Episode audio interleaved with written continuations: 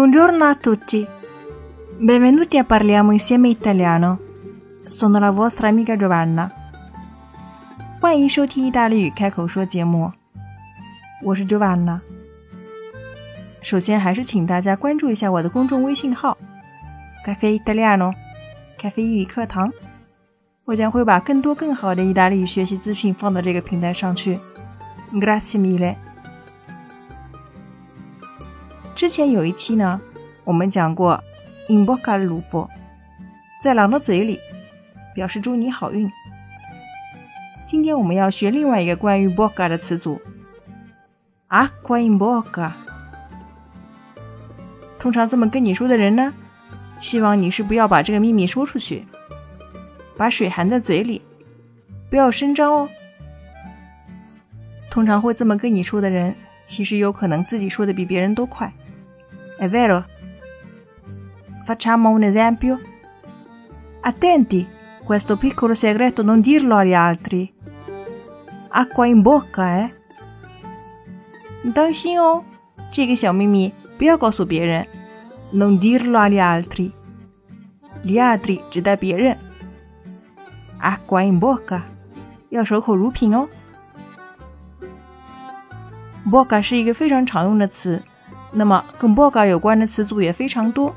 今天呢，我们选几个比较常用的，也比较有意思的给大家说一下。我们说 Bocadella pistola”，手枪的枪口，Bocadella bottiglia”，酒瓶的瓶口。咱们中国人说“养家糊口”，那么在意大利当中呢，其实也有同样的说法。Per esempio, lui ha quattro bocche da mantenere。他有四张嘴要养活。这边 quattro bocche。就指 quattro persone。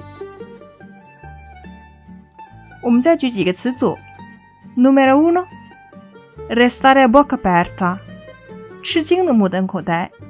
In italiano diciamo per stupore, per sbalordimento. La gente che passava stava a sentire la musica e restava a bocca aperta. Si era mai sentita cantare a quel modo. 人们走过呢，听到这个音乐，听的是目瞪口呆。前半句比较简单，但是有一个地方请大家注意，la gente 虽然指人们，但是呢，它是一个阴性单数的词，所以所有跟它搭配的动词呢，也要用单数。Avete capito? Si era mai sentita cantare a quel modo？注意 sentire 后面呢，可以直接跟动词原形。我们说 sentire dire, sentire parlare 都可以表示听说，sentire cantare 就是听到有人唱歌了。他们从没有听过有人这么唱歌的。Ok, va bene. Numero due. Stare a bocca chiusa o tenere la bocca chiusa. 沉默，不说话了。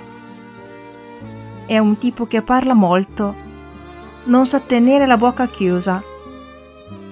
地波我们很熟悉，表示种类，但是这边 un tipo 呢，vuol dire un tale，这边表示一个人了，一个家伙。这个家伙说的太多了，他完全不知道什么是闭嘴。Da fastidio anche a me questo tipo. Numero tre, essere di bocca buona，表示不挑食，mangiare tutto，他什么都吃。引申义呢，我们还可以指 contentarsi facilmente，很容易满足。E voi siete di bocca buona? Invece io no，从小我就非常的挑食。E io sono una sfida per la mia madre. Numero 4. Avere o sentirsi il cuore in bocca. 咱们中文形容很紧张，可以说心都跳到嗓子眼儿了。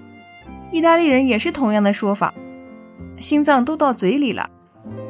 Avere sentirsi il cuore in bocca vuol dire sentirli battere molto molto per spavento e emozione。通常呢是由于害怕或者是兴奋， 所以心跳非常快。L'ultimo, togliersi il pane di bocca，把吃到嘴里的面包都取出来了，指的是这个人做了非常大的牺牲，fare grandi sacrifici。Ok, avete imparato oggi? 别忘了给我打赏啊！Grazie mille.